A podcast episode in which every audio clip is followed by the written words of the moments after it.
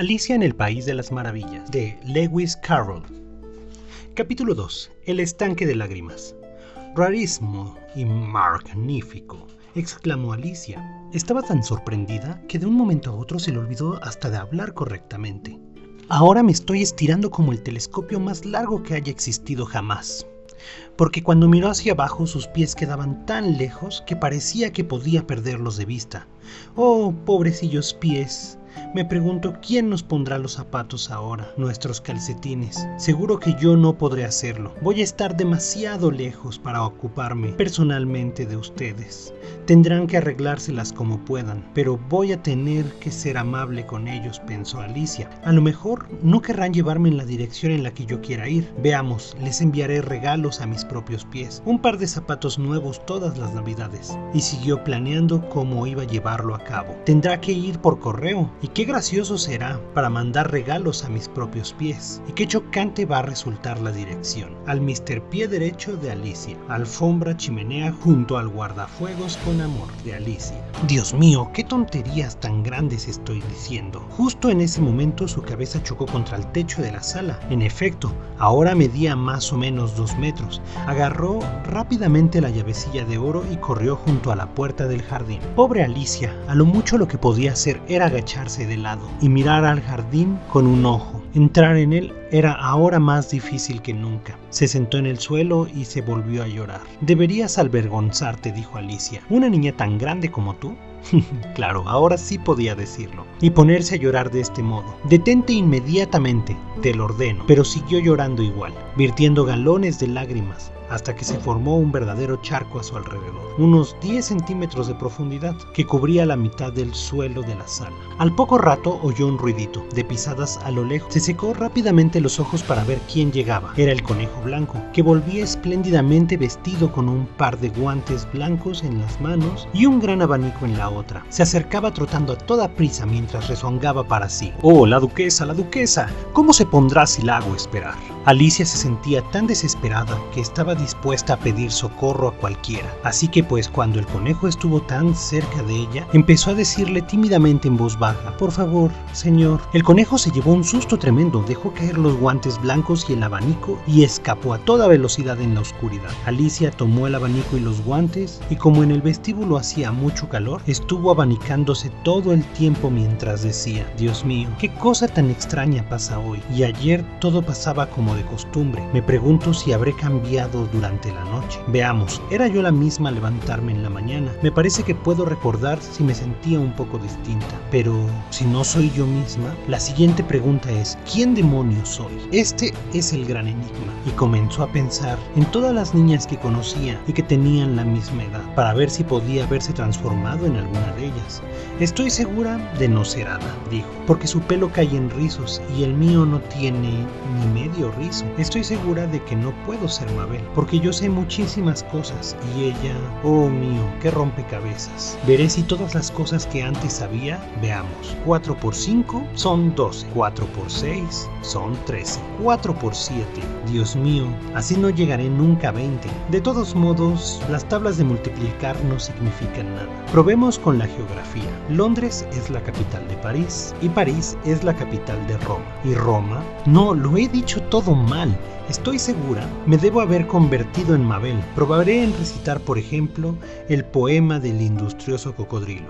Cruzó las manos sobre el regazo y notó que la voz salía ronca y extraña. Las palabras no eran como deberían de ser. ¿Cómo podrá el pequeño cocodrilo embellecer más su brillante cola y empapar en las aguas del río Nilo? Todas las doradísimas escamas, con qué entusiasmo parece sonreír, con cuánta alegría sus garras se extienden, para a pequeños peces recibir con la mandíbula afable y sonriente. Dice, estoy segura que esas cosas no son palabras, dijo la pobre Alicia, y se llenaron sus ojos nuevamente de lágrimas. Seguro que soy Mabel. Tendré que ir a vivir en aquella casa horrible y casi no tendré juguetes para jugar. Hay tantas lecciones que aprender. No estoy completamente decidida si soy Mabel. Me quedaré aquí. De nada me servirá que asome mis cabezas, de nada me servirá que asomen sus cabezas por el pozo y me digan, vuelve a salir, cariño. Me limitaré a mirar hacia arriba y a decir, ¿quién soy ahora? Díganme esto primero Y después, si gusta, ser otra persona, volveré a subir. Si no me gusta, me quedaré aquí abajo hasta que sea alguien distinto. Pero Dios mío, exclamó Alicia, echó en un mar de lágrimas. ¿Cómo me gustaría que se asomaran de ver a sus cabezas por el pozo? Estoy tan cansada de estar sola aquí abajo. Al decir las palabras, su mirada se fijó en sus manos y vio con sorpresa, mientras hablaba, y vio con sorpresa que se había puesto uno de los pequeños guantes del conejo. ¿Cómo lo hice? se preguntó. Seguro me encogí otra vez y se levantó y se acercó a la mesa para comprobar su medida. Y descubrió que según sus conjeturas ahora no medía más de 70 centímetros y seguía achicándose rápidamente. Se dio cuenta enseguida que la causa de todo era el abanico que tenía en la mano y lo soltó a toda prisa, justo a tiempo para no llegar a desaparecer del todo. Por poco y no me salvo, dijo Alicia asustada por el cambio inesperado, pero contenta al verse sana y salva, dijo, ahora al jardín, y echó a correr hacia la puertecilla. Pero ¡ay! La puertecilla volvió a estar cerrada y la llave de oro seguía como antes en la mesa de cristal. Las cosas están peor que nunca, dijo Alicia, porque nunca había sido tan pequeña como ahora, nunca, y declaró que la situación se está poniendo imposible. Mientras decía estas palabras, su pie resbaló y enseguida más tarde, ¡plop! estaba hundida hasta el cuello en agua salada. Lo primero que se le ocurrió fue que había caído una marea del mar y en este caso podré volver a casa en tren, dijo para sí. Alicia había ido a la playa solo una vez en su vida y había llegado a la conclusión general de que fuera uno donde la costa inglesa estaba llena siempre de setas de baño, niños jugando con palas de arena, después una hilera de casas detrás de la estación del ferrocarril. Sin embargo, pronto comprendió que estaba en un charco de lágrimas que había derramado cuando medía casi tres metros de estatura. Ojalá y no hubiera llorado tanto, dijo Alicia, mientras nadaba alrededor intentando encontrar la salida. Supongo que ahora recibiré un castigo y moriré ahogada por mis propias lágrimas. ¿Será de veras esta cosa tan extraña?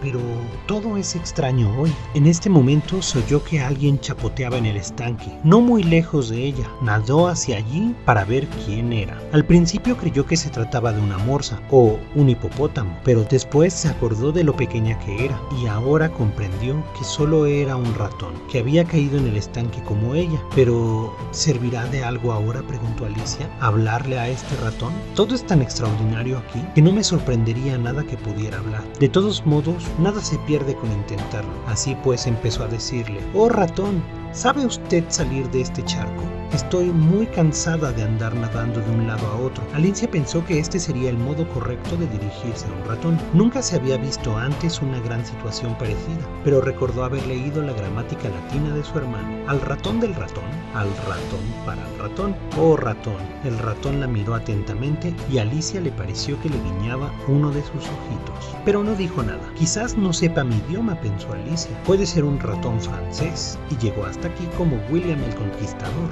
porque a pesar de todos sus conocimientos de historia, Alicia no tenía idea, Alicia no tenía una idea muy clara de cuánto tiempo atrás había tenido lugar algunas cosas. Oh, esta, machate, ¿dónde está mi gata? Era la primera frase de su libro de francés. El ratón dio un salto inesperado fuera del agua y empezó a temblar con los pies a la cabeza. Oh, le ruego me perdone, gritó Alicia, apresurada, temiendo haber herido los sentimientos del pobre animal. Olvidé que a usted no le gustan los gatos. No, no me gustan los gatos, exclamó el ratón en voz aguda y apasionada. ¿Te gustarían a ti los gatos si fueras yo? Bueno, puede que no, dijo Alicia en tono conciliador. No se enfade por esto, y sin embargo me gustaría poder enseñarle a nuestra gata Dina. Bastaría que usted la viera para que empezaran a gustarle los gatos. Es tan bonita y suave, siguió hablando Alicia, casi para sí misma, mientras nadaba perezosamente por el char. Ronronea tan dulcemente junto al fuego, lamiéndose las patitas y lavándose la cara. Es tan agradable tenerla en mis brazos, es tan hábil cazando ratones. Oh,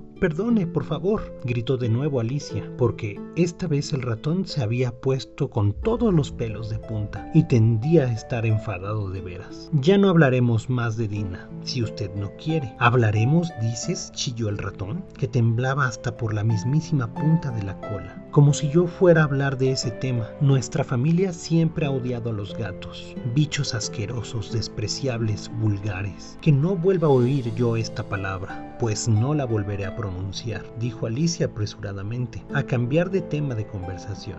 ¿Es usted amigo de los perros? El ratón no dijo nada, y Alicia siguió diciendo atropelladamente, hay cerca de la casa un perrito tan mono que me gustaría que lo conociera. Es pequeño, un fox terrier, de ojos brillantes. ¿Sabe? El pelo es largo, rizado y castaño. Así le tiras un palo y lo trae. Se sienta sobre sus patas para pedir comida y muchas cosas más. No me acuerdo ni de la mitad. Y él es de un granjero, ¿sabe? El granjero dice que es un perro tan útil que no lo vendería ni por 100 libras. Dice que mata todas las ratas. ¡Ay, Dios mío! exclamó Alicia trastornada. Temo que lo he ofendido otra vez. Y organizaba una auténtica tempestad en la charca, como un violento chapoteo. Alicia lo llamó dulcemente mientras nadaba tras él. Ratoncito querido, vuelve atrás. Y no hablaremos más de gatos ni de perros, puesto que no te gustan. Cuando el ratón escuchó estas palabras, dio media vuelta y nadó rápidamente hacia ella. Tenía la cara pálida de la emoción. Dijo con una vocecilla temblorosa.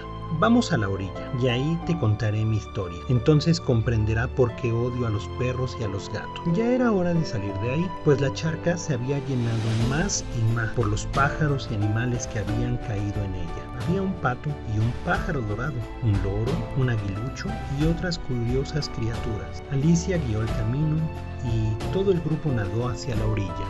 Fin del capítulo. Los esperamos en el siguiente capítulo de esta emocionante aventura Alicia en el País de las Maravillas de Lewis Carroll. Así que suscríbanse y les mandamos un fuerte abrazo. Sonrían.